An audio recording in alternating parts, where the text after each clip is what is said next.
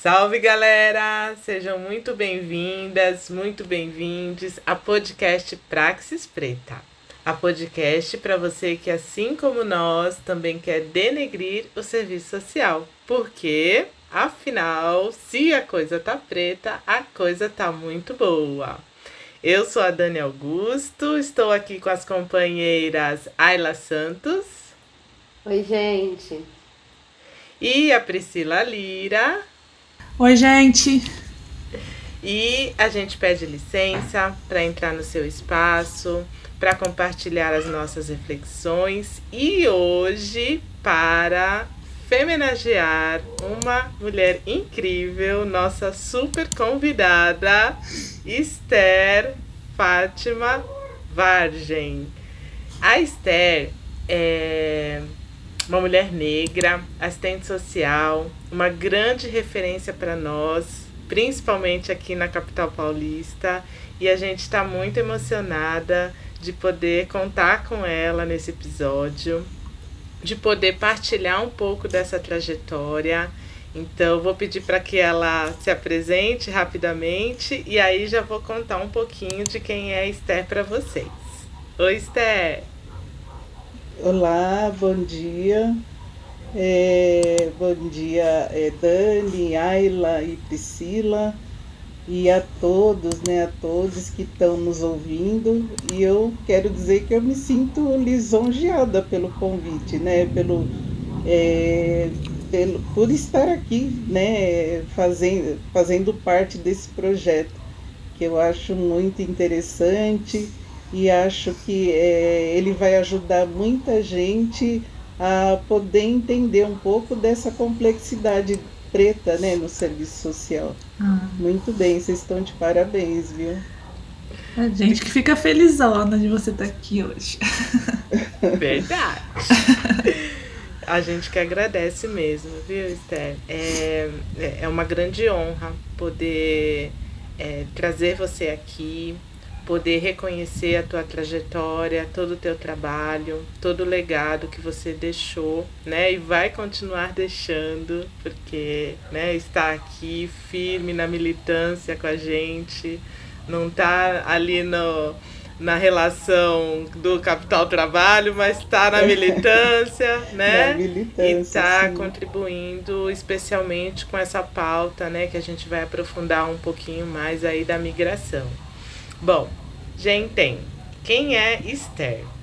Esther, assistente social, formada em 1990 lá na FMU, é mestre em História Social pela PUC São Paulo em 2014.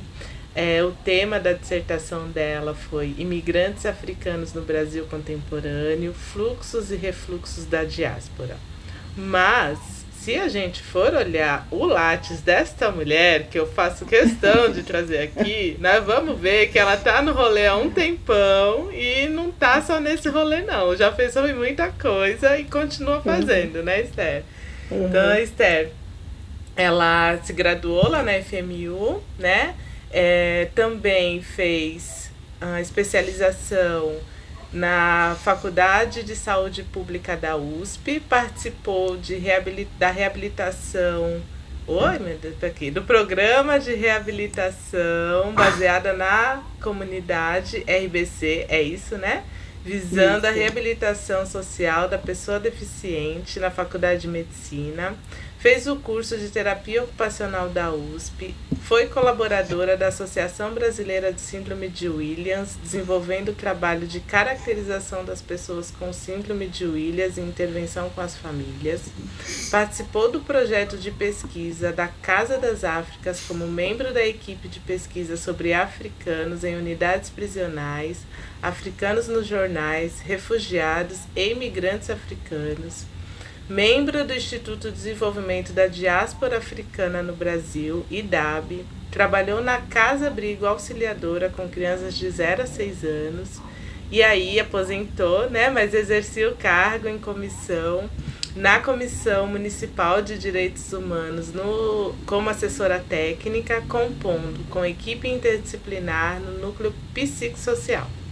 Participante do grupo gestor do programa BPC na escola, conselheira no Conselho de Monitoramento de Políticas para a População em Situação de Rua, membro do curso preparatório da nona Conferência Municipal de Assistência Social de 2011, participante da equipe intersecretarial da, de elaboração do Programa Municipal de Políticas da Igualdade Racial. Ufa! E agora tá aqui com a gente. coisa ainda, hein? Porque foi membro da ABEPS, que a gente sabe. Tem né?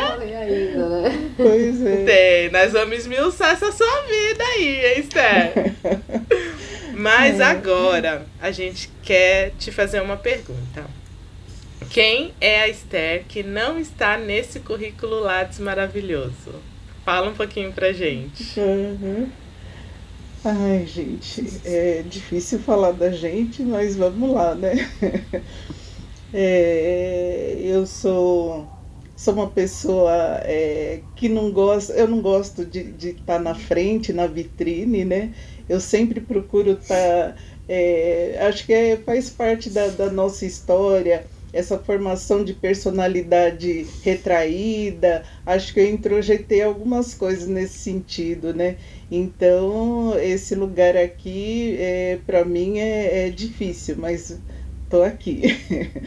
então, é, eu sou a quarta filha de uma família, né? Mãe, pai e seis irmãos, seis filhos.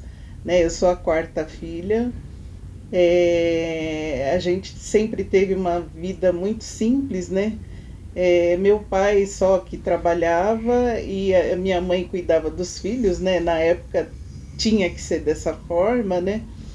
E a gente tinha uma vida muito simples, mas muito é, de muito afeto, de muito carinho. O que a gente levou muito, é, falando da, da infância, é, são os afetos, né? O aconchego familiar. Apesar da dificuldade financeira, da dificuldade de sobrevivência, a gente sempre teve uma, é, uma proximidade entre nós, família, né? Então, acho que é, se a gente for avaliar, né, como foi a tua infância, eu diria que foi uma infância pobre.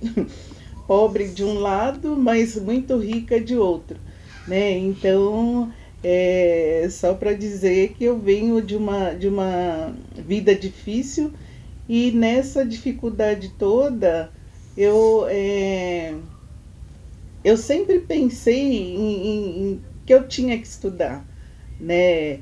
É, a gente. É, é, a minha mãe estimulava aos estudos, mas a vida impulsionava para outras, outros caminhos eu comecei a trabalhar muito cedo, né? Comecei a trabalhar com 12 anos de idade, né? Então eu trabalhei é, tanto trabalhando, ajudando o vizinho, lavando louça, para poder ganhar algum dinheirinho e logo eu já, já consegui um trabalho, na época era, era é, era assim, né?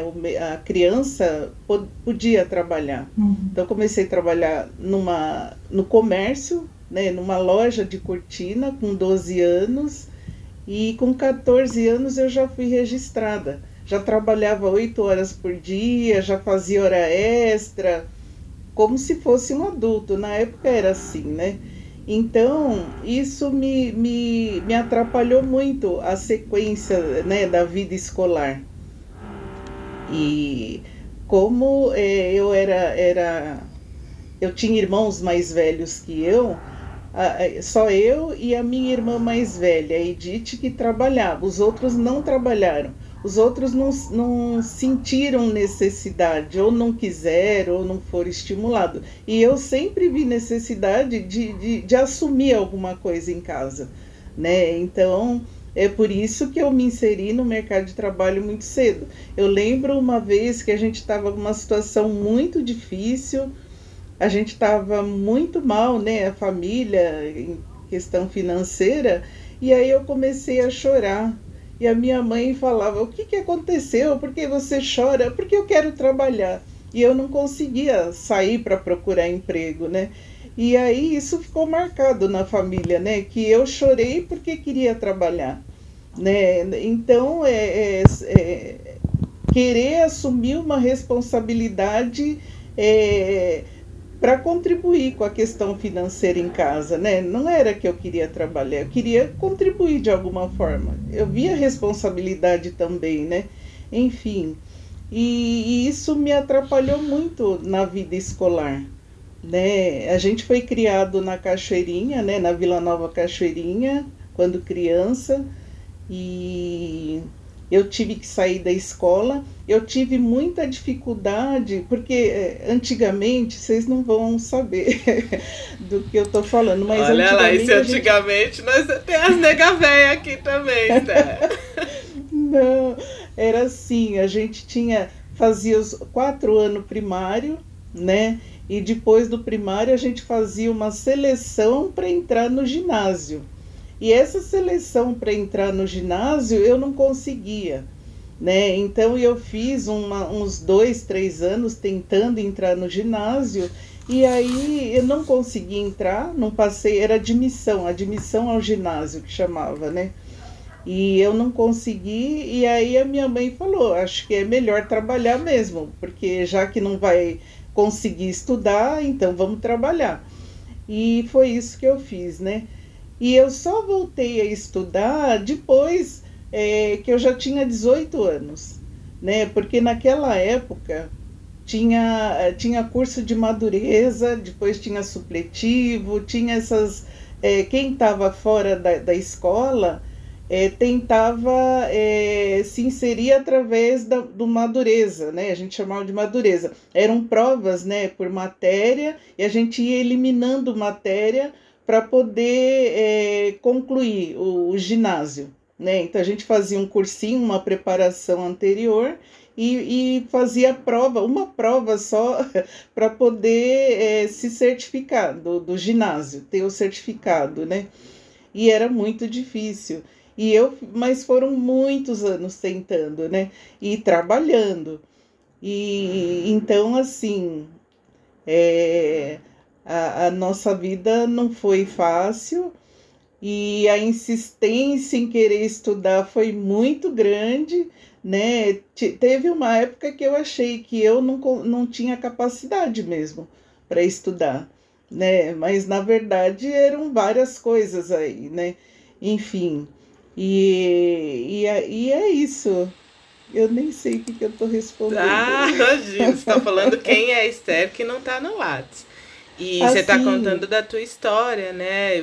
E como sim. é que nessa trajetória, acho que você traz elementos fundamentais, né, para a gente pensar como profissionais do serviço social, mas também é, todas as áreas, né, que a gente sabe que tem colegas que não são do serviço social, mas escutam a podcast, os atravessamentos das famílias negras, né? Acho que você trouxe Sim. aqui um, um um conteúdo importante sobre a questão da socioeconômica, né? Como que era o sustento dessa família, por que, que todo mundo tem que trabalhar, né? O, o quanto a falta né, de condições das políticas públicas é, apoiarem as famílias negras é algo que perpassa a vida né, dessas crianças, né? Que você foi criança um dia, perpassa a vida dessas crianças e também traz um sofrimento. E aí quando você fala, olha, eu, eu estava chorando e, e a minha família não sabia por quê, e na verdade eu chorei porque não tinha como contribuir financeiramente. Isso uhum. gerava um sofrimento também, né? Uhum. Que é o sofrimento uhum. emocional, que muitas vezes a gente também não sabe como lidar com ele lá no, no nosso miudinho do trabalho. Acho que você, já começou dando um monte de pistas aí fundamentais, né, pra gente é. do serviço social, mas também, né, para acolhimento dessas famílias. E aí, Esther, você foi construindo essa trajetória. Conta pra gente como é que você construiu essa trajetória para chegar no serviço social. Então, é, eu estava falando do trabalho, né? É, com 18 anos, eu entrei na prefeitura para trabalhar. Saí da loja, né? Trabalhei na loja de cortina há muitos anos, né? Da, da época que eu era menor de idade até fazer 18 anos. Aí meu pai também era da prefeitura, ele colocou a gente como contratada na prefeitura. Né? Então fui eu e minha irmã.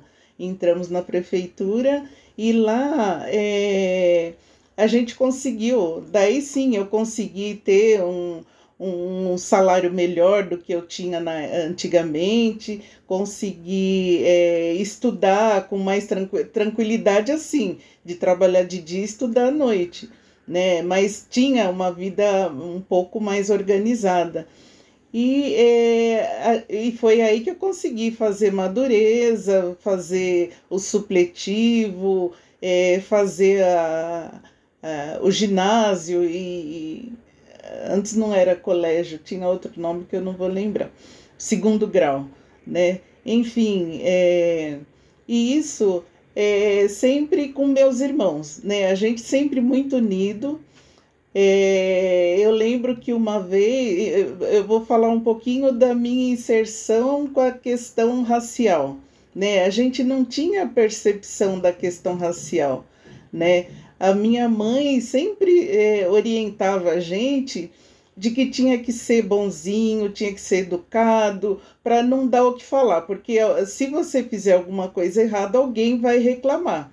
Então tem que ser educado, tem que ser é, é, ter cuidados para não deixar margem para ninguém reclamar de você. Então, essa era a percepção racial da minha mãe, né? E criou a gente dessa forma. De proteção, né? E eu lembro que uma vez um, um amigo do meu irmão ele falou, é, convidou meu irmão para ir conhecer um grupo de negros, um grupo de jovens negros, né? E, e aí é, meu irmão foi, e depois no, na outra vez ele chamou nós todos, né? Nós cinco, né? Que tinha um que era muito pequeno. Então é, a gente foi conhecer a Casa da Cultura Afro-Brasileira, que funcionava no centro, é, ali, ali onde funciona, não sei se ainda funciona, é, Instituto do Negro Padre Batista. Ali, é, antigamente, era a Casa da Cultura Afro-Brasileira, né? E lá era a Dona Ana, é, a Dona Ana era presidente, tinha a Casa da Cultura lá no centro e tinha outra, é, outra Casa da Cultura que também a Dona Ana presidia na Vila Matilde. E a Dona Ana, ela era a tia da Eunice Prudente. Dona Ana Prudente é tia da Eunice Prudente, que circulava junto com a gente ali também, né? E a gente participava toda sexta-feira, eh, tinha, tinha reuniões onde vários jovens negros se juntavam ali, né? Se juntava para bate-papo, às vezes eles chamavam um palestrante é, eh, para falar com, com a juventude negra. E, isso para nós era, era assim: é, a gente ficava contando os dias para chegar na sexta-feira para ir para a Casa da Cultura, né? E eu não sei se vocês é, lembram ou já ouviram falar que o centro da cidade de sexta-feira, antigamente, era, era o point da negrada. Né? Então a negrada toda, os jovens negros iam circular ali no viaduto do chá, no entorno do mapping, e iam se encontrar para falar de baile, né, dos eventos, né? E a gente ia para a Casa da Cultura e depois ia, retornava atravessando todo o viaduto do chá. Então, isso foi dando uma, uma uma consciência racial, né, de encontrar negros, de, de falar da, da, da do que interessava para a gente, né, que era é, os namoros, é, os bailes, né, a gente se identificava muito. Virou um símbolo, muito... né, do, do... Inclusive o lugar que o movimento negro foi... É, o Sim. movimento negro contemporâneo foi é, inaugurado, né? em frente na escadaria né, do municipal. E era ali que circulava e que a gente. É, acho que se existe um momento que a gente que eu posso dizer que me tornei negra foi na Casa da Cultura Afro-Brasileira, né? É, e isso, nossa, foi muito, muito significativo para nós, não só para mim, como para a família toda, né? E é, nesse, na Casa da Cultura, é, a gente é, tinha essas reuniões, mas não tinha uma, uma discussão política da condição do negro, né? Tinha uma identidade, as pessoas se identificavam ali. Mas é, teve uma época que apareceu uma mulher que a gente chama uma mulher louca apareceu ali, né? Que era Teresa Santos. E aí a Teresa Santos é, a Teresa veio, ela estava recém-chegada do Rio de Janeiro, né? Ela é carioca. Ela veio procurar pessoas, procurar negros, né? Jovens negros que quisessem participar da, da peça que ela tinha escrito, é Teresa Santos e Eduardo de Oliveira e Oliveira, né? É, e agora falamos nós. E aí ela veio é, numa das reuniões, né, de, de de encontro lá na Casa da Cultura, a Tereza vem falando é, da questão racial. A gente vivia uma, em plena ditadura militar e a Tereza falando para gente que é, a peça, é, falou da peça, ela, ela, a gente ficou assim, paralisado com o que ela falava, né? É, falar a história do negro, e se a gente não conseguisse um teatro para encenar a peça, a gente ia encenar em praça pública. Gente, nossa, que maravilha isso! Olha que gás! Nossa, todo mundo foi. e aí, é lógico que foi impacto, né? Foi muito forte isso. A Casa da Cultura estava conseguindo levar essa juventude para é, questões mais amenas, né? comportadas, de repente chega uma mulher louca falando que vai falar de racismo em praça pública na época da ditadura, né? E aí a gente ficou muito louco, assim, vamos, vamos, eu quero ir com a Tereza. E aí a, a Casa da Cultura rompeu com a Tereza, né? Teve uma ruptura muito grande, foi uma, uma guerra, né? Uma guerra porque eles não iam deixar fazer isso com os nossos jovens, né? É, colocar em risco, né? Numa época tão difícil, né? Então, é, a Tereza perguntou para a gente o que, que a gente achava. Então, ela não iria mais se vincular à Casa da Cultura, mas ela estava em outro lugar quem quisesse ir com ela, ela estava aberta. a gente esvaziou a Casa da Cultura.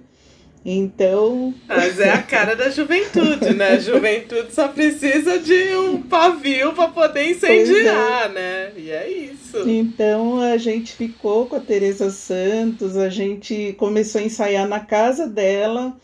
E assim, é, entender de negritude naquela época foi assim muito significativo para a gente, né?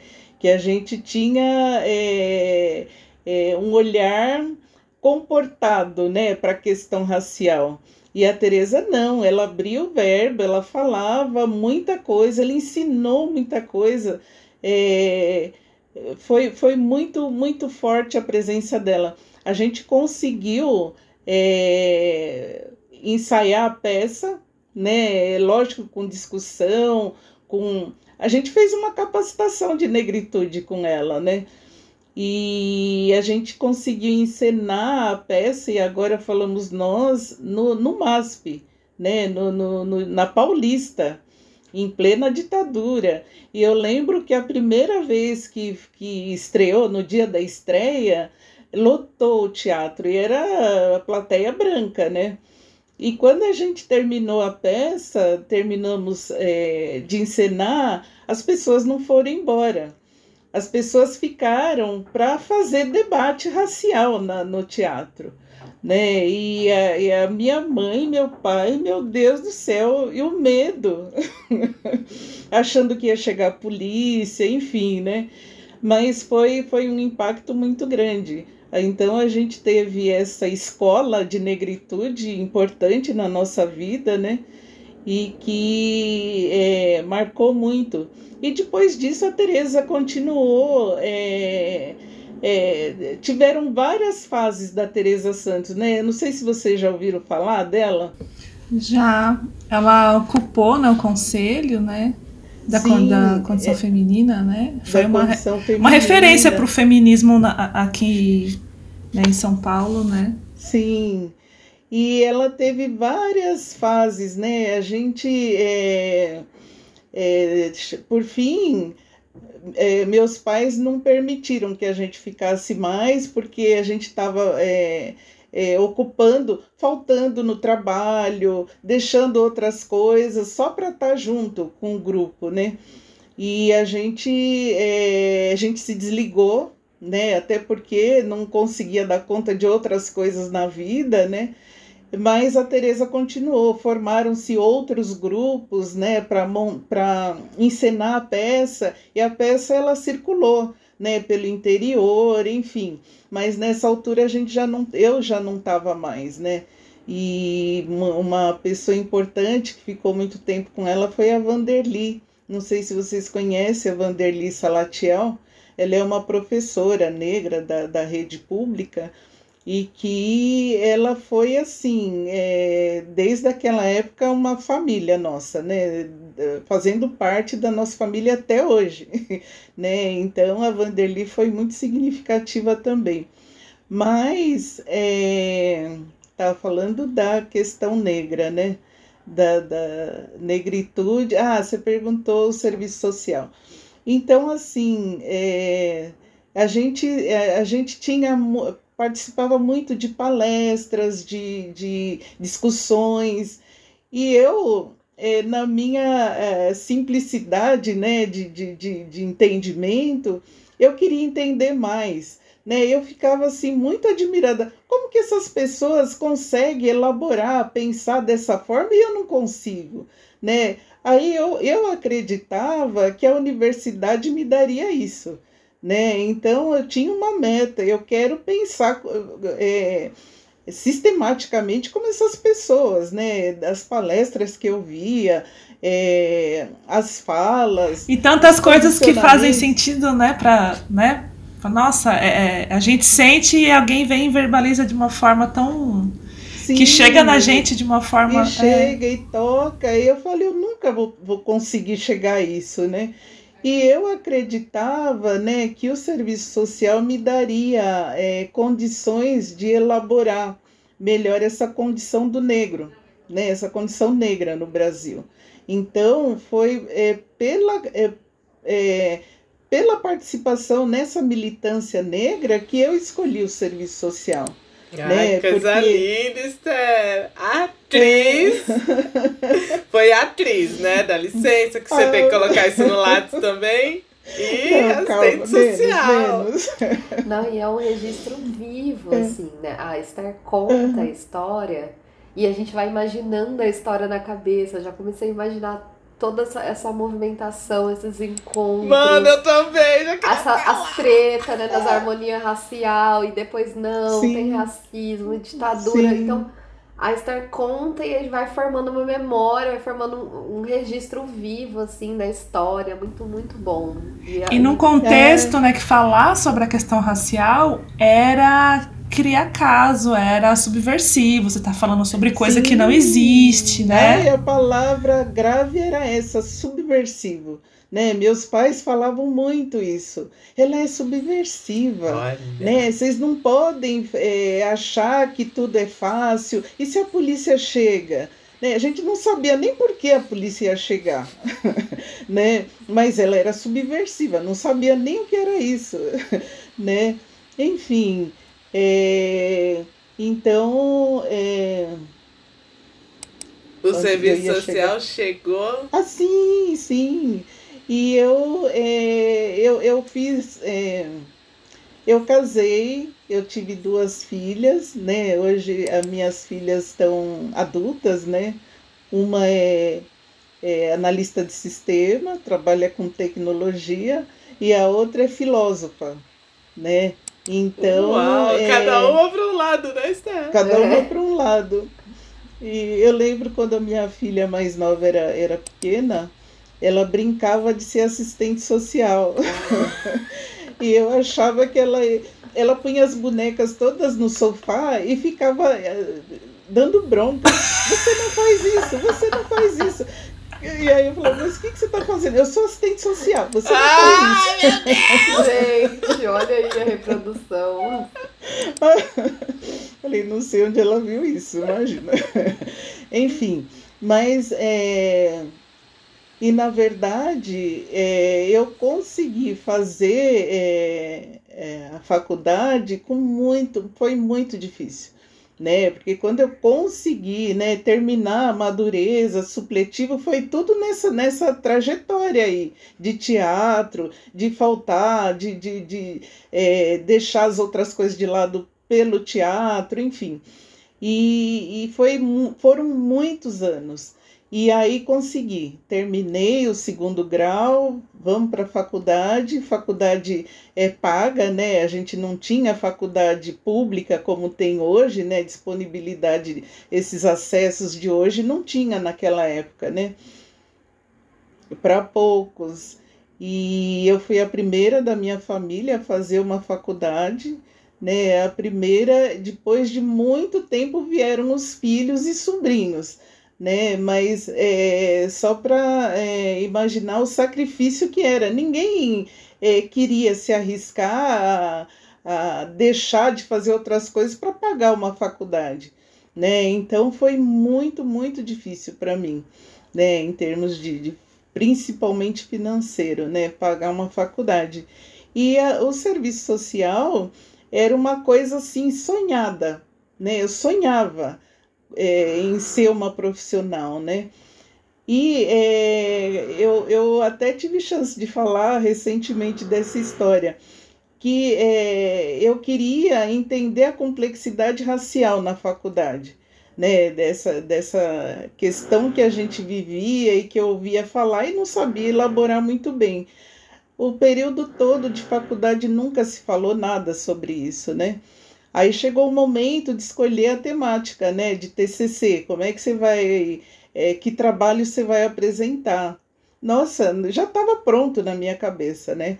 Então agora, agora que eu posso escolher, vou escolher, né? É, quero falar da questão racial. E é, é, naquela época tinha etapas do trabalho, né? Você tinha que escolher a temática, você tinha que delimitar, tinha que. Cada etapa do trabalho era uma nota né? E ia avançando. Aí é, a professora não me não entendia que eu tinha tema. Ela dizia: Isso não é tema. Então você pensa direito, na próxima, próxima aula você fala o que, que você vai fazer.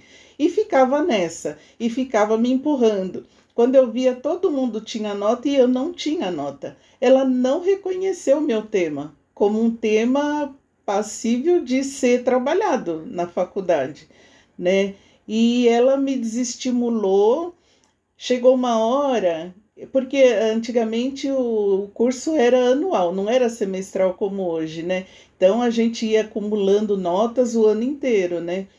E chegou uma hora que eu vi que eu ia perder, né? Que eu não tinha é, nota em nada, e aí eu tive que fazer o que ela, o que ela me orientou. Porque eu estava fazendo sozinha, era em grupo, as pessoas se reuniam em grupo para fazer o TCC. E eu estava sozinha, porque ninguém queria falar disso, né? E eu estava disposta a bancar. Eu vou fazer sozinha, eu quero, é isso. Não, você é melhor você se juntar a um grupo e para poder avançar, senão você não vai sair do lugar. E aí foi o que eu fiz, né? Me juntei a um grupo com uma outra temática para poder sair da faculdade, né? E eu lembro que foi muito revoltante para mim na época. É, na época não tinha tanto, tantas negras, né, ou negros na, na faculdade, eram poucos. E eu lembro que um dia eu estava. É, alguém veio me falar que tinha uma menina chorando no corredor, que ela estava com, com o mesmo problema que eu. E aí fui lá, era uma menina preta de um outro grupo, né? E a Margarida. E aí ela falou que a professora não estava reconhecendo o tema dela, não estava apoiando e ela tinha que mudar e ela não queria.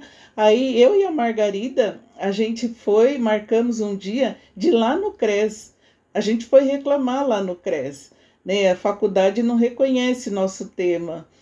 E lá no CRES, quem estava lá que atendeu, que acolheu a gente, assim, deu um colo né, para nossa angústia, era Matilde Ribeiro. Gente! É, a Matilde era jovenzinha, jovenzinha de tudo, tava lá no CRES. Olha a importância, né, né dessas pessoas nesses espaços, né? Sim, e a Matilde ela se propôs a apoiar a gente. Ela não tinha, não tinha o que fazer, não tinha é, estratégia para isso, né? E aí a Matilde falou: a gente vai se reunir várias vezes para poder empoderar vocês, dar o respaldo que vocês precisam para enfrentar isso, né? E a, proposta foi essa. E aí a gente não conseguiu é, ficar com a Matilde muito tempo, até por causa de prazos, né? A gente tinha prazos, tinha nota, e aí a gente deixou de ir no CRES né? Mas foi muito importante ter o acolhimento do, da Matilde lá no CRES nesse momento, gente. né? Porque senão a gente talvez desistiria Sim. No, no final do curso. Que né? encontro! Enfim, é, e eu tive chance de lembrar disso recentemente. E eu já tive chance de agora, recentemente, falar isso para Matilde né? Então, e ela tá aí. Inclusive, Nossa. ela também mencionou aqui na podcast que ela também passou por isso Sim. na pós-graduação, né? Sim. E a gente vê o quanto essa história se repetia, né, com outras assistentes sociais negras nesse contexto, né, a própria professora Elizabeth Pinto, entre outras, Sim. né, a Magali Almeida. Magali, como é... Ah, eu, eu é sou muito próxima da Magali, né? A gente sempre se encontra, quando ela vem para São Paulo, a gente se encontra, enfim, muitos anos já. E eu vi uma, uma live da Magali, ela falando das dificuldades, né, que a gente tem, e ela citou meu caso numa, numa numa live, nossa, eu fiquei emocionada, assim, de, de, de entender que isso... É história! É, é, faz parte é, da história. Nossa, sim. fiquei muito emocionada. Pra gente chegar até aqui, né, da gente ter tido uma campanha e a gente ter tantos trabalhos, livros, né, esse avanço, é porque vocês, né, foram bater nas portas, foram, né, tentar... Uhum. É, porque não era o entendimento da profissão, né? Sim, é, então era até difícil para vocês, enquanto estudantes, encampar, sendo que a profissão não, não tinha respaldo legal, não tinha o respaldo da ABEPS, enfim. Né? Então vocês foram muito importantes nesse processo. Foi Esther, e eu fiquei bem Sim. curiosa, eu tava comentando com as meninas isso, assim, se você tivesse a chance naquela época de ter desenvolvido né, o seu TCC, o que você teria discutido? Então, porque na época eu tinha um amigo que é, circulava muito pelo é, quilombo de Sorocaba, como é que chama? Um quilombo em Sorocaba. Cafun, Cafundó? Não. Um quilombo que ele falava das raízes negras ali naquele quilombo né? Então ele ele ele estava me estimulando para que eu falasse da inserção do serviço social naquela comunidade. Então ele ele estava assim super entusiasmado, me apoiando. É, nossa, dá para fazer um trabalho, e não sei o quê. E eu estava lá apontando. Imagina falar quilombo para aquela professora que nem sabia que eu estava falando, né? Ela já não sabia da questão racial, quanto mais falar de quilombo naquela época, né? Então foi isso que talvez é, e ele e, geralmente é, esses é, professores, né, que se sentem autoridade, eles nunca vão falar que não sabe né, que não dominam, né? Simplesmente falar que você não sabe escolher, você não tem tema e fica. E a gente se sente é, é, culpada, né? Ainda por não conseguir desenvolver, né? Fazer o que eles acham que tem que ser feito, né? É Enfim. o racismo, né? É, não tem outra explicação, né? Eu acho que se, é, se formou em 90, eu tô vendo aqui, né, Esther? Sim. E na década de 80 foi todo o movimento constituinte, né, em que os movimentos Sim. negros também pautaram a questão do, do racismo como um crime né, na Constituição. Então tem todo um, um alvoroço na sociedade civil. E a nossa profissão não, não acompanhou, né? É uma coisa muito emblemática para a gente até ficar aqui dicas de estudos, né? Porque é, como que o serviço social não estava a par de todo esse debate da sociedade civil? Como que nós, na academia, não bancamos, né? Quantas meninas e meninos negros que estavam no, na, na universidade foram silenciados, como você foi, é, em Sim. trazer esse debate da questão racial é, no ambiente acadêmico, né? E isso é muito forte, Sim. isso é muito violento, isso é racismo, e a nossa profissão tem que reconhecer isso, a academia tem que reconhecer Sim. isso. Nós silenciamos falta... as meninas e os meninos negros que estavam estudando serviço social nessa época e que quiseram trazer essa temática, né? E aí você vê a, a falta de produção acadêmica né, na temática negra passa por aí né? Imagine quanta produção é, poderia ter, ter tido né, se tivesse uma abertura né, para que a gente fizesse né? A gente deixou de produzir muita coisa, né? E de reconhecer talentos aí também. E né? quantos, né, do ponto de vista é, psicológico de adoecimento, né? Quantos não podem ter adoecido e, e ficaram no caminho, né? Não, não, não conseguiram prosseguir. Até pelo fato de você não se ver né, naquele espaço entre os seus pares, entre os professores, isso já é adoecedor por si só, né? Sim, sim. E a gente fala, estou falando da minha época lá, que eu, eu estudei na década de 80, né? É, agora, é, eu, eu, na Secretaria de Direitos Humanos, eu sempre trabalhei com estagiários. Né? Eu sempre tive estagiário, sempre gostei de ser supervisora, acompanhar é, o estudante, contribuir na capacitação do estudante, principalmente com esse olhar, né? Da questão negra, né, que a gente lá atendia eh, vulnerabilidades várias, né, diversas. E a, a nossa sala de espera é uma sala de espera negra, né? Então o estagiário que estava acompanhando o trabalho ali, é, eu sempre trazia isso, né, a questão racial, né, para os atendimentos, para a reflexão do estagiário.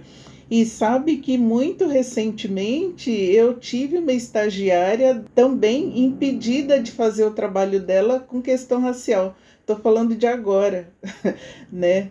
Ainda tem é, isso não, não, algumas universidades ela, elas estão abertas né para temática racial para diversidade para várias temáticas mas ainda tem faculdade que não, não aceita é, certas discussões e ainda impedindo e ainda sendo é, mostrando o seu racismo dentro dessa, é, desse impedimento, né? Então, nossa, eu tive que sair do meu trabalho e lá conversar com a professora da minha estagiária para poder saber qual que era a dúvida, qual que era a dificuldade, né? Nossa, que arraso, é, mas assim, é, não, vou, não fui peitar ninguém. Eu fui conversar com educação, com tranquilidade. Com... Uma supervisora de estágio dessa, hein? não, várias coisas. Né? Enquanto supervisora de estágio, muita coisa, assim, que eu achava que tinha que intervir, eu vou. Né? Na mas é importante, né? Porque se, se ela não estivesse nesse espaço de estágio, estivesse em outro que até de repente desestimulasse, Sim. né? Ela não teria também Sim. conseguido, né? Então também é importância. É, né? nossa, e uh, recentemente também, acho que foi o ano retrasado, antes da pandemia, ela falando que as colegas dela é, vieram falar para ela por que, que a professora faz assim com você e não faz com a gente né? É, nas perguntas que ela fazia, a professora não respondia, é, ela, ela deixou sinais visíveis de que estava discriminando essa aluna. E quem percebeu foram as, as meninas brancas, né? E as meninas começaram, não, vamos prestar atenção agora, vamos, vamos desafiar, vamos ver. E elas chegaram à conclusão, uma, teve uma, uma situação tão marcante dentro da sala de aula que as meninas brancas combinaram de a hora que a professora entrasse na sala de aula, todas sairiam. E aí a professora entrou, todas as alunas saíram e se recusando a assistir a aula daquela professora. Enquanto a gente não discutir sobre isso, a gente não vai voltar para a sala de, assistir a aula dela. Nossa, foi, foi ah, assim. Político, né? Ai, tive que ir lá, né? Aí, uhum. é, numa das reuniões lá de supervisão, eu falei para a coordenadora, falei, olha, quero falar com você antes de ir embora. E ela já sabia o que era, né? E aí, quando ela é, acabou a reunião de supervisão, que eu fui para a sala dela, todas as professoras foram junto, né? Porque todo mundo já sabia o que, que era, né? E aí todas foram para proteger aquela professora, né? E aí elas começaram a se justificar, né? Começaram a falar, não, porque é, você não tem noção, porque cada um tem uma ideia, cada um tem um olhar e não, não é bem assim. E a professora, essa professora acusada, ela chegou a chorar na reunião para falar para mim que ela não é racista, né? E aí ela falou para mim tanto que ela não é racista que a minha secretária do lar é negra. Eu falei. Não! Não! Nossa! Ah, nossa. Eu tava esperando essa nossa. Ah, a pérola. Cida Bento, ajuda ai, nós aqui. Pactos narcísicos. As justificativas só vêm. É... Para concretizar, Sim, né? Nossa, e é, e é assim, marcante, sabe? E eu falei, meu Deus do céu. E é muito, é, assim, o quanto tem é, a, a, categoria, né? Ela se protege, mas não acolhe uma denúncia, né? Mas quer justificar, Sim, quer me né? O que, que tá certa. Isso, né? do contrário, exato, né? Sim. Né, exatamente, é, exatamente. todas as professoras lá olhando para mim para falar que não eram racistas, eu falei, gente. É coisa da cabeça. conversar com a coordenadora. Eu não chamei todo mundo, mas todas estavam lá. Né? Aí eu tive chance de falar. Só faltou um racismo reverso. eu né, tive chance de falar é, que a gente percebe. Falei com muita suavidade. Eu deveria bater na mesa, mas eu não consigo, né? Eu falei com muita suavidade que, olha, aqui a gente, a única negra aqui nessa sala sou eu e eu não sou professora. Você é uma né? Eu cheguei a falar, é tem que se rever na questão racial, né? Enfim, teve um movimento muito forte lá do, do Márcia Fica, né? Sim. Márcia Fica, exatamente. É que né, ao longo da história, as temáticas que foram impedidas de dissertações sim, de mestrado, doutorado, TCC, né? Então tem uma dívida histórica com a, o debate da questão racial no tá. serviço social, né? Mas eu acho que é isso, a gente precisa é, falar sobre isso. E, e, até como você falou, né, de também a gente entender que não é uma coisa que ficou na história da década de 90. Ah, ainda está acontecendo, né? Atual. Em várias universidades. E, e, e, não tem mais a justificativa de que, ai, mas eu não sei, ai, mas eu não sabia. Tá chovendo Sim, material é, aí, é não né? Tem, não tem bibliografia para isso, né?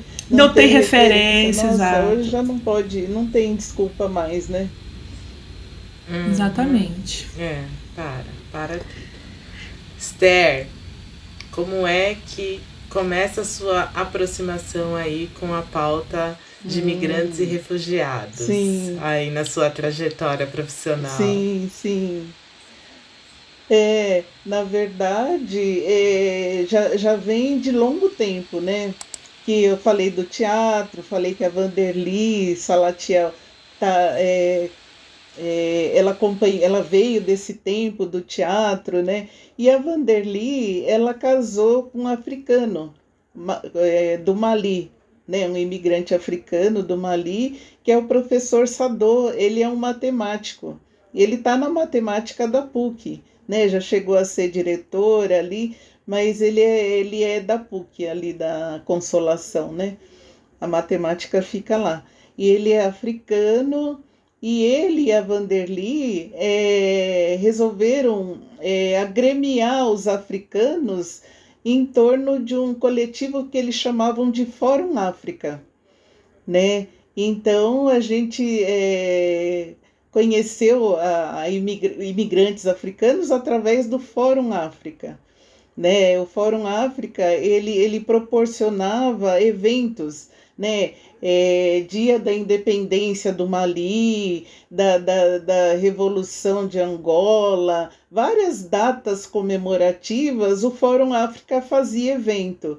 Né? E aí a gente foi se aproximando da questão africana né, através dos eventos do Fórum África. E a gente era muito ativo no Fórum África, né, porque cada evento preparativo, é, tinha muita comida africana, tinha seminário, seminário né, da, das temáticas, né, enfim, e a gente se envolvendo muito com, a, com o Fórum África, né.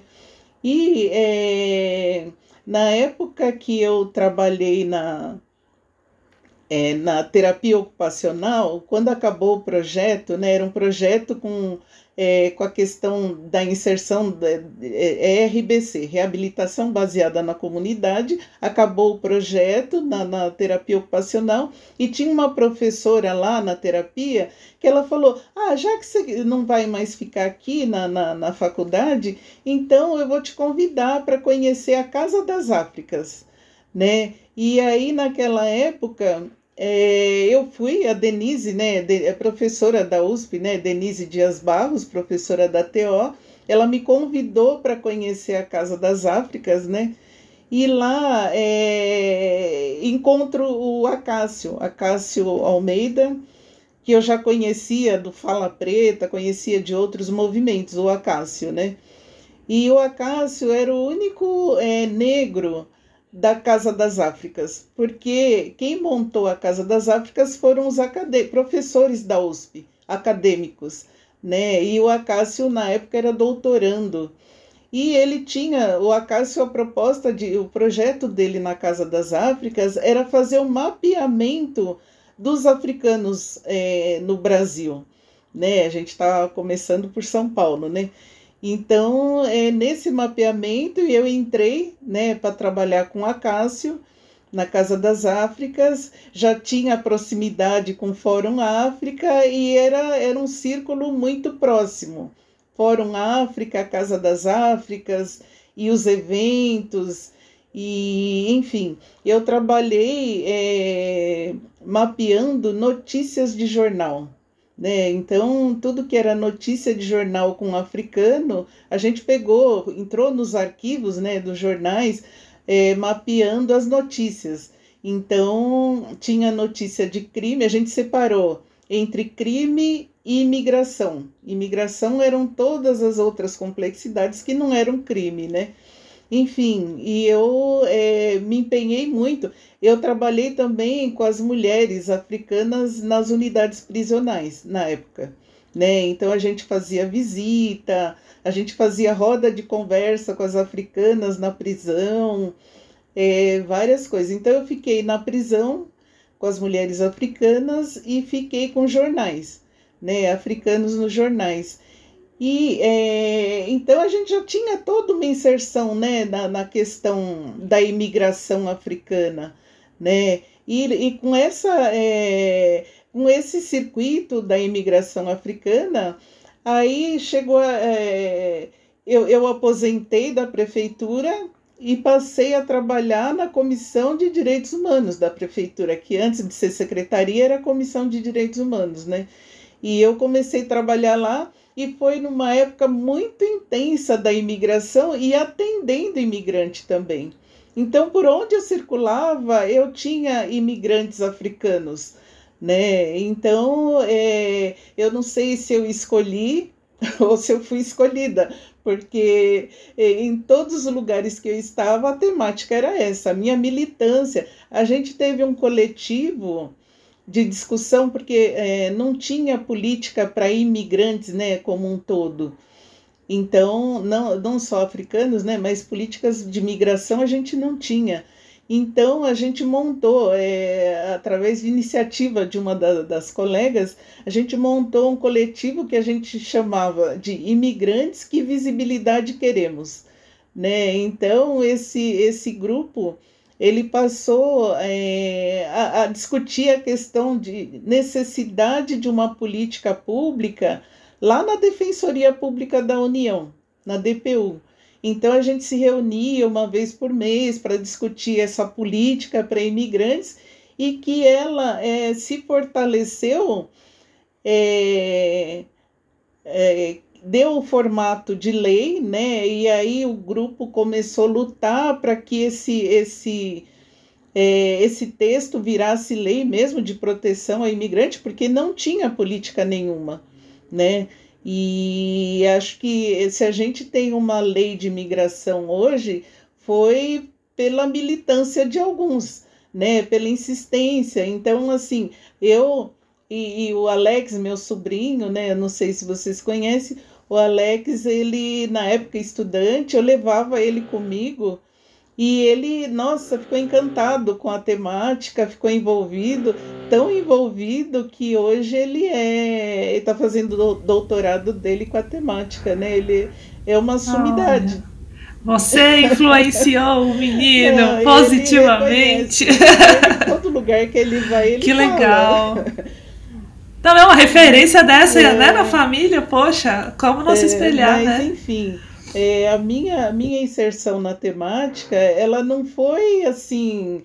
É, porque é, tem, tem pesquisadores né, que eles é, pensam num tema, ah, vou fazer isso, e vai lá e faz um projeto. Não, a minha referência da temática imigratória é do chão né? É da vivência, da, da, das experiências. Então eu venho lá da juventude, com a Vanderly, com o Sadô, é, Fórum África, esses eventos, tudo me trouxeram para é, pensar na temática africana, né? Da imigração, né? A gente tem é, sempre teve um coletivo que discutia imigração, refúgio e imigração, mas nunca com a questão negra né? Nunca com negros. E eu e o Alex, a gente, em muitos lugares, a gente era o único que tinha esse olhar negro, né? Porque quem estuda imigração não é negro. Né? Geralmente são grupos de brancos e que não percebem que é diferente você falar de imigração, é, imigração como um todo, e, e olhar especificamente para a imigração negra. Não é a mesma coisa né? E a gente estava lá apontando, é, mostrando especificidades, né? Tá, tava não, ainda a gente tá porque ainda a gente continua nessa militância, né? De falar da imigração negra, coisa que é, o Brasil não, não reconhece, né? Tanto que é, acho que a, as questões da, da, das políticas de imigração elas foram mais fortes com a chegada dos haitianos. Né? Ela, ela, ela se consolidou, a necessidade de formação de uma política, ela só teve é, contorno a partir do impacto que teve a imigração haitiana no Brasil né? Porque foi uma coisa muito forte. Eram muitos negros chegando de repente, sem, sem nenhuma condição de acolhimento, de, de entendimento da complexidade, é, de discutir xenofobia. Isso foi um impacto muito grande. E, é... e escancarou também, né, o, o, a falácia desse Brasil que é sim, acolhedor, sim. né?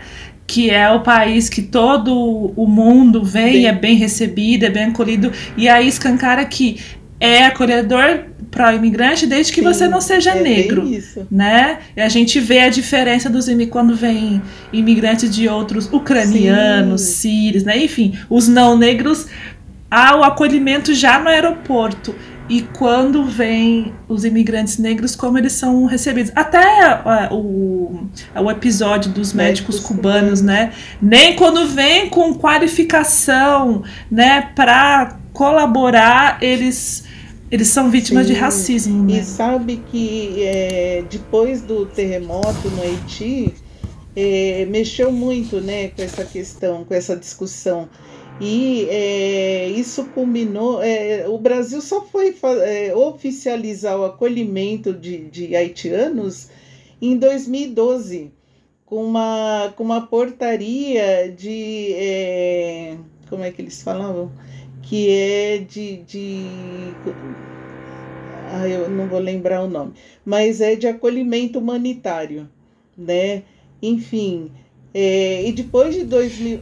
E acho que fica e acho que fica até uma dica, tá? desculpa te cortar, mas de da produção, né, do serviço social Sim. nessa área, né, da imigração, porque você falando de quando você começou, eu fico imaginando também, né, as referências que você tinha para buscar, né, dentro da profissão para o atendimento dessa população, Não tinha referência né? nenhuma. Quero, é, eu quero emendar aqui na Pri, é, comple, completando, né, porque eu já vi você falando em outros espaços de lives, uhum. enfim é, o quanto é importante esse acolhimento para o migrante ou imigrante ou refugiado, né, que eu não, não conheço bem a terminologia, é, o acolhimento do serviço Sim. social e o quanto você era uma figura que é, trazia uma empatia para essas pessoas que procuravam sim. lá a Secretaria de Direitos Humanos, né?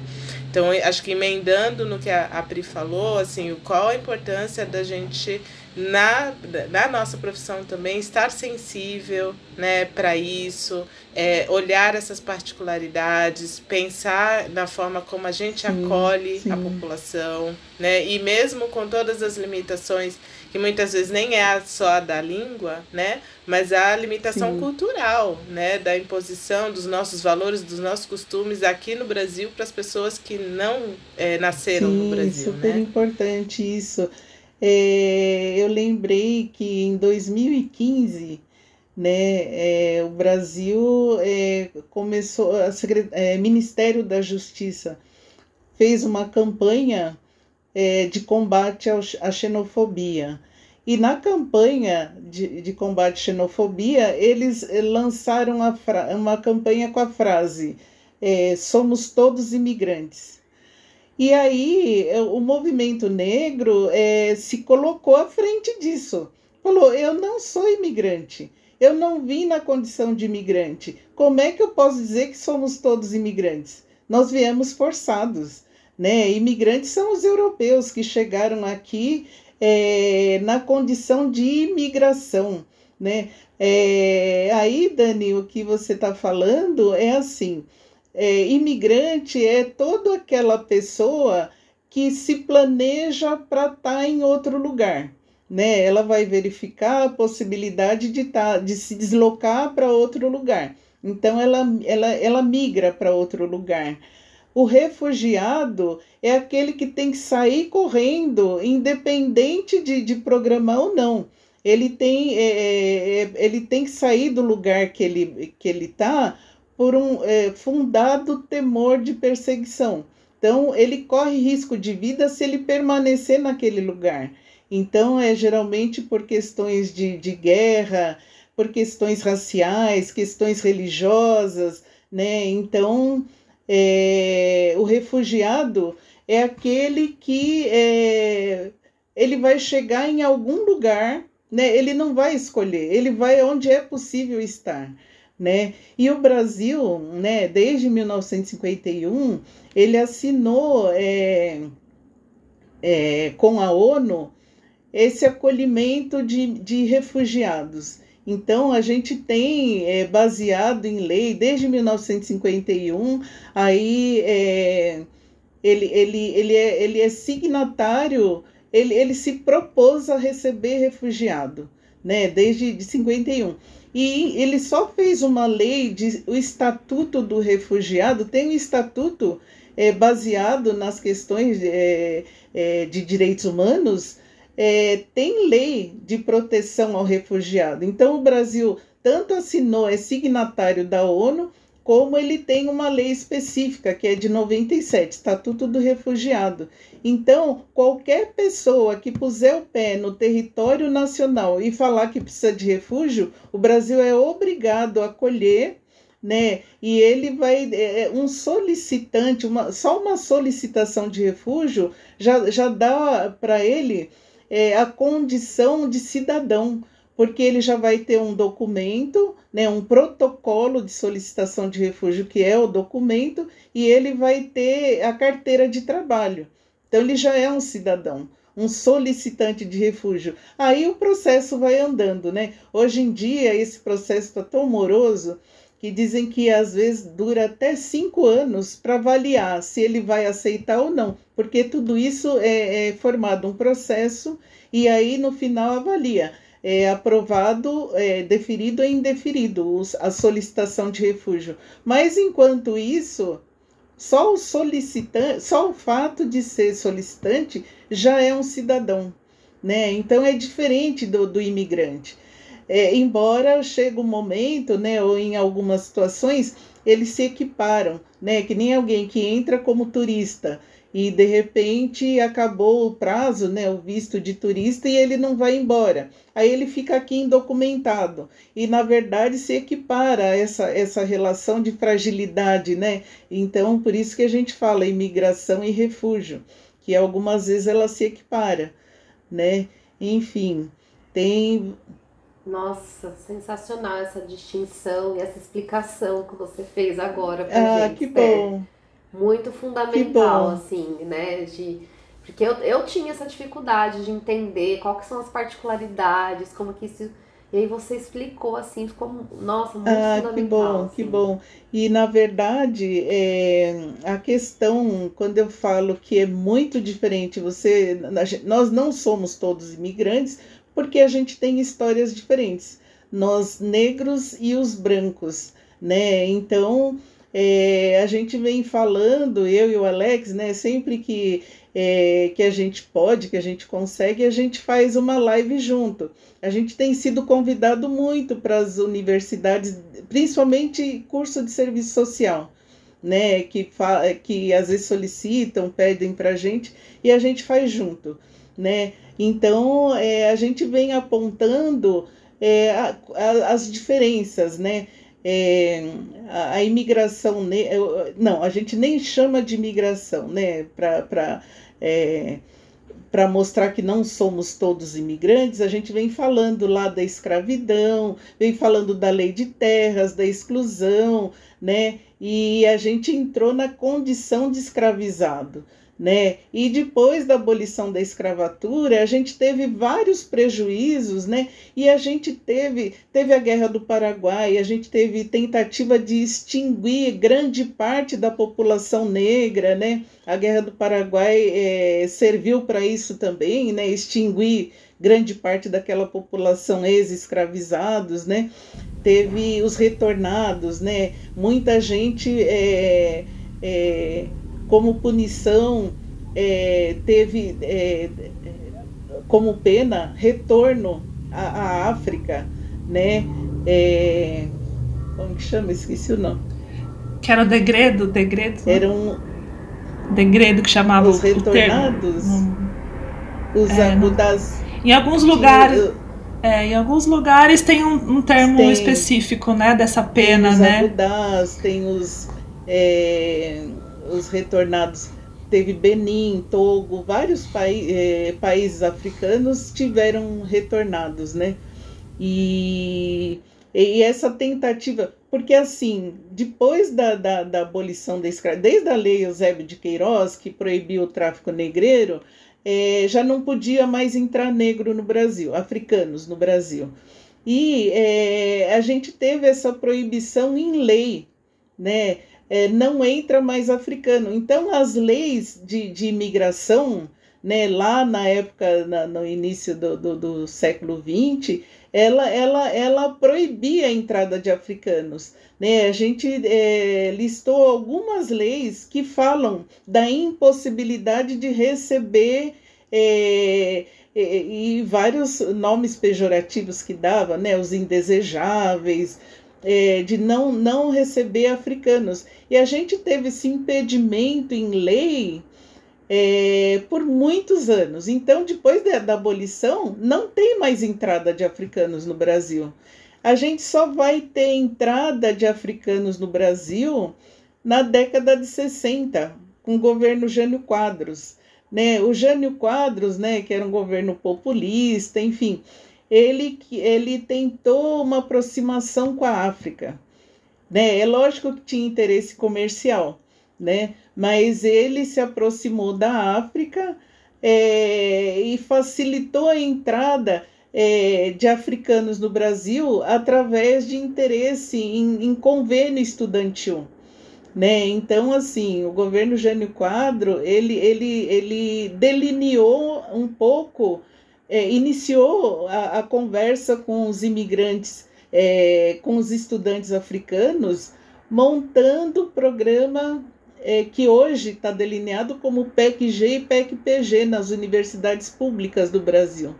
Ele ofereceu às universidades públicas né, para que o africano viesse se formar para poder é, voltar para o seu país capacitado. Né? E hoje a gente vê, é, acho que a maioria do, dos é, profissionais né, que a gente conheceu lá no, no Fórum África eram dessa, dessa turma estudantil do PEC-G e PEC-PG, inclusive o professor Kabengele Munanga. Né? Enfim, é, a gente tem essa aproximação porque é, é interessante falar que ninguém comenta isso. Depois da abolição da escravidão, quantos africanos entraram? Oficialmente não se tem registro, né? E a lei de cotas, né, Esther, como ela começa, né, e para quem, né? nesse, nesse contexto aí de imigração, que um é bem recebido, inclusive tem subsídios do governo com terra, com financiamento, com, né, e o outro é, é impedido, e, e, e, numa lei eugênica, né, porque se desejava um uhum, perfil, né, sim, europeu, sim. Né, para é, vir. É, e algumas leis até falam desse perfil, né, colocam sim. muito evidente qual é o perfil desejado de imigrantes. O racismo Sim, escancarado, né? E Não é essa é coisa da sutil, eugenia, né? né? respaldado nas leis eugênicas, né? Na, nas teorias né? Uhum. eugênicas. Uhum. Então tinha essa coisa do racismo científico, né? Agora, Esther, é, falando nessa nessa pauta, né? E, e quanto isso ainda a gente precisa se aproximar mais, porque a gente ainda tem na categoria é, muito forte a reprodução desse mito da democracia racial, né? De que é, não existe racismo, somos todos iguais, que o Brasil acolhe todo mundo. E a gente vê essa mudança é, no perfil, nos serviços, porque antes até a, os imigrantes tinham territórios específicos, né, principalmente aqui na região central de São Paulo, e hoje a gente vê que em todas as políticas públicas tem que, tem que compreender e atender essa população na saúde, na assistência social, nas periferias, né? Os imigrantes já moram em todos os bairros de São Paulo, né? Não tem mais essa questão de território específico. Então, é, Bom, queria saber de você é, indicações de materiais, leituras que seriam interessantes para o serviço social, porque para todo mundo se aproximar dessa temática, porque senão é o público-alvo, em breve sim, será, sim. né, do, do, seu local de trabalho. É, né? e, e, todos os atendimentos, eles vai chegar uma hora que eles vão ter que é, dar conta desse atendimento, né, com imigrante refugiado, porque não tem mais como é, é, deixar de atender. Mas é, eu estava falando que lá em 2015 é, foi um, um, uma efervescência muito grande na discussão é, da imigração e refúgio. Então, a gente teve em 2015, se eu não me engano, é, o primeiro, é, primeiro, primeira conferência de migração e refúgio que foi aqui em São Paulo, né? Então é, foi um marco assim na, na, nas discussões então a conferência ela, ela trouxe gente do Brasil todo, de fora do Brasil, foi aqui em São Paulo, né? E foi, é, foi inusitado, porque ninguém esperava né, uma conferência de migração e refúgio. E isso é, fez com que várias, é, vários estados e municípios é, pensassem em políticas públicas de atendimento. Né? Isso é, mexeu muito com as políticas né, de atendimento para o imigrante. E aqui em São Paulo, é, teve, é, desde 2013, já se montou a coordenação de políticas para imigrantes, né? Então foi uma política, né, até em função dos haitianos, né? Os haitianos provocaram isso, né? Porque chegou uma hora que estava se improvisando muita coisa e não tinha política adequada, né? Então a Missão Paz, que acolhia a maioria dos imigrantes, fez um, um acordo com a prefeitura de improvisar várias coisas para os haitianos, né? Então alugaram espaços para acolhimento e várias, é, várias demandas né, que eles trouxeram. E estou é, falando de 2015.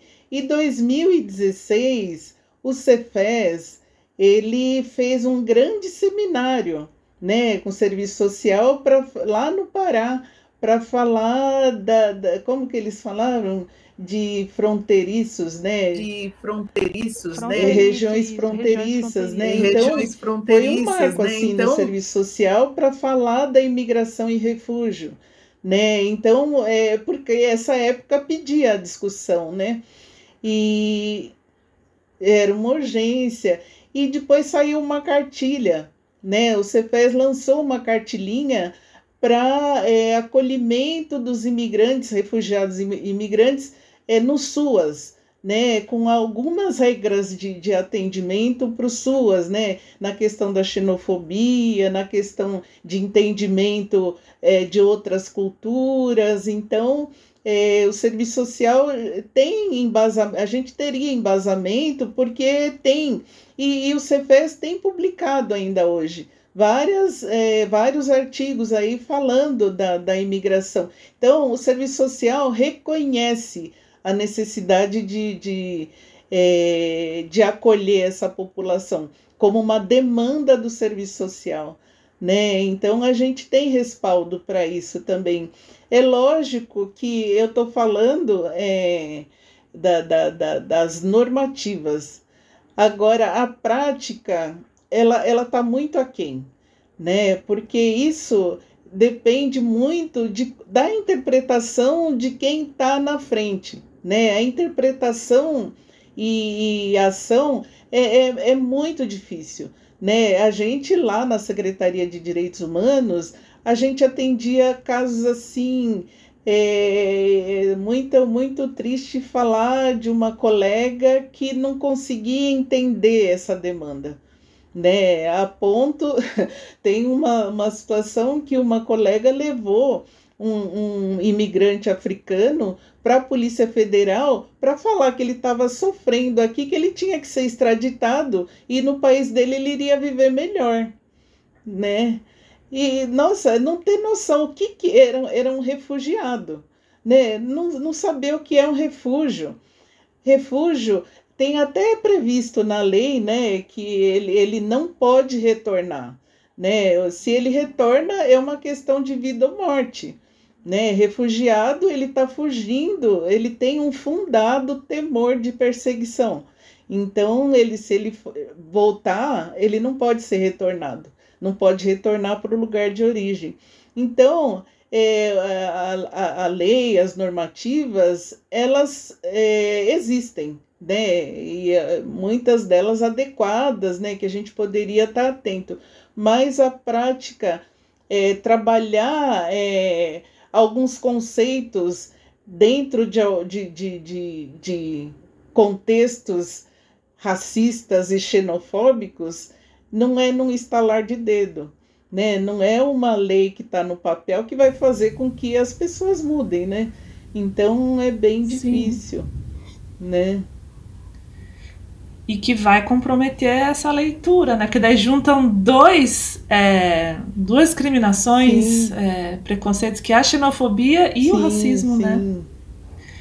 E por isso que é importante estar muito é, atualizado em relação a isso, né? Como você mesmo disse, não é só ler a lei e, e, né, e pronto, né? É toda uma desconstrução né, histórica, né?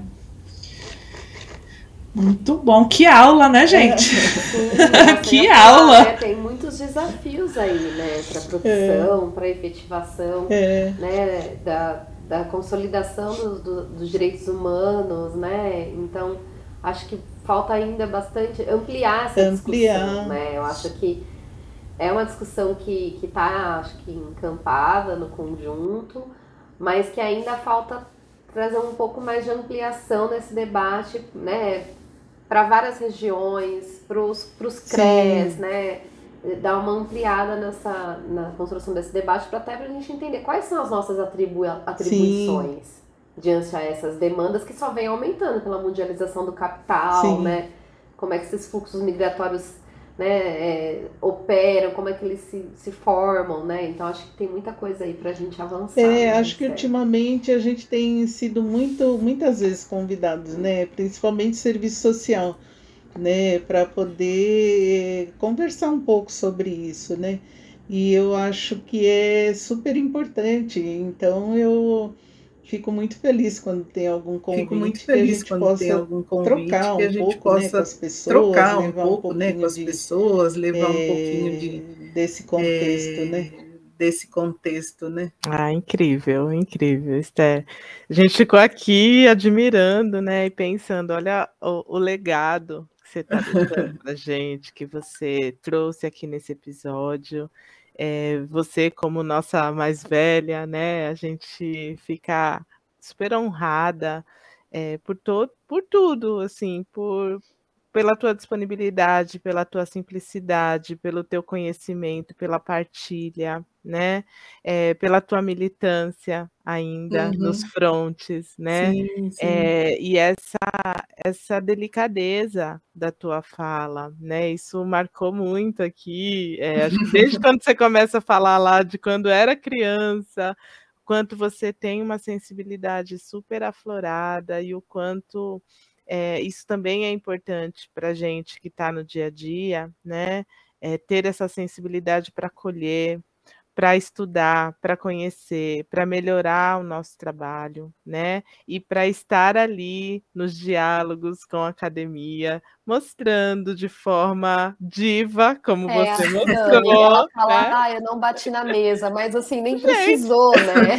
Nem precisa. Tava debates mulher. duros, assim, uhum. que são difíceis de enfrentar, mas é, que não necessariamente precisa né, dessa né, dessa exigência, né? Mas como que você faz isso de uma outra, de um outro lugar, de uma outra é. forma, né? E que não deixa, né, as demandas passarem, né? Enfrentam elas de qualquer forma, né? Seja como for. Sim, né? sim, sim. Com um amadurecimento, assim, uma lady. Eu não tenho isso, né? Então eu fico imaginando, gente, como ela conseguiu não. lá no meio de tantas pessoas. Não, muitas, ou lá muitas situações. É, muitas situações eu queria ser diferente, mas eu não consigo. Eu falo que acho que é repressão da infância isso. É, tudo tem a ver, né? São é. É, momentos históricos, né, que a gente foi é. formando, né, nos formando e, e absorvendo esse contexto externo para nossa subjetividade, né? Acho que Sim. tem tudo a ver. É, hum. eu, eu fico super feliz também quando eu recebo as nossas estagiárias lá, tudo aguerrida, querendo é. ir pro front, querendo brigar. Ai, é um gás, né? Ah, eu gosto e muito. a gente se complementa e você uhum. traz aí é, a tua maturidade, né, a tua experiência como nossa mais velha, de como você trilhou um caminho lindo e como você ainda hoje contribui de forma brilhante para nós. Uhum. E por isso, a gente gostaria agora de fazer uma homenagem para ti. E para este momento muito especial e simbólico aqui da Praxis, nós contamos com uma parceira de longa data maravilhosa, Augusta Santos, ah. autora, né? Porque Augusta não é pouca coisa, Augusta é muita coisa. Então, ela é autora do livro Autora do livro Candeia das Almas, Ontologia de Cantos de Augusta Santo. Fica aqui mais uma dica, né? Nossa! É, e aí a gente vai partilhar contigo essa poesia lindíssima, feita por essa companheira maravilhosa que sempre nos encanta com também muita sensibilidade. Vamos por aí, Ayla? Nossa, muito bom. Esté, mulher de axé, esperança que conduz a caminhada. Na lida, nós com todas. Somos ponto de partida, afeto na chegada, força na jornada. Tu és estrela de nome Esté, mulher, que no dia a dia partilha, soma, doa e planta a semente que gera vida. Vamos saravar nossa luta e nosso sonho, para que, nessa e na próxima estação, a colheita seja farta e o sorriso largo, com bons tempos para os irmãos em sofrimento, e o céu colorido de estrelas à disposição da visão sem discriminação e sem dominação. Te desejo o céu, as cores e as estrelas, para juntas lutar, pintar e amar. Ai, nossa, que coisa linda! Nossa, e vindo da Guta, eu é, gosto muito da Guta, né? Faço parte do Gerés também, e eu conheço um pouco da sensibilidade poética da Guta, né? Nossa, é muito emocionada com, com essa homenagem. Muito bom, muito obrigado, viu? Ela é muito querida, né? É, ela é incrível. Obrigada, é, Guta. bom, é, a gente depois vai te pedir mais dicas aí, tá, Esther? tanto de leitura quanto de, de músicas, vídeos, Sim. enfim, para colocar também nas nossas redes sociais. Ah, Estamos é, caminhando aqui para o final do nosso episódio. Esse papo foi incrível. daria Você... umas três horas, né? Porque... Nossa! É. Não, ainda teria muito mais coisa para contar, né? Com certeza. Com certeza. Essa hora de encerrar é a mais difícil, porque a é. gente não quer interromper quem está falando. E uhum. hoje foi muito gostoso estar aqui contigo é, partilhando de, dessa história, né? Acho que uhum. você foi contando um, uma faceta aí da história do movimento negro com você junto, né? Com uhum. pessoas que foram é, e são né, fundamentais para conquistas é, de direitos da população negra, para a desconstrução do mito da democracia racial, e que você partilhou né, a, a tua vida e trouxe aqui para a uhum. gente é, de outra forma, né? Que não está nos livros. Sim. E o nosso referencial, a gente conversava isso antes do episódio, né? O nosso referencial não necessariamente tem que estar, né? É, nas páginas dos, das teses, dissertações e dos livros, né? A nossa história também pode ser contada por uma griot, né? É. E aí você hoje foi a nossa griot, você uhum. trouxe essas histórias com delicadeza, com leveza, e foi muito gostoso.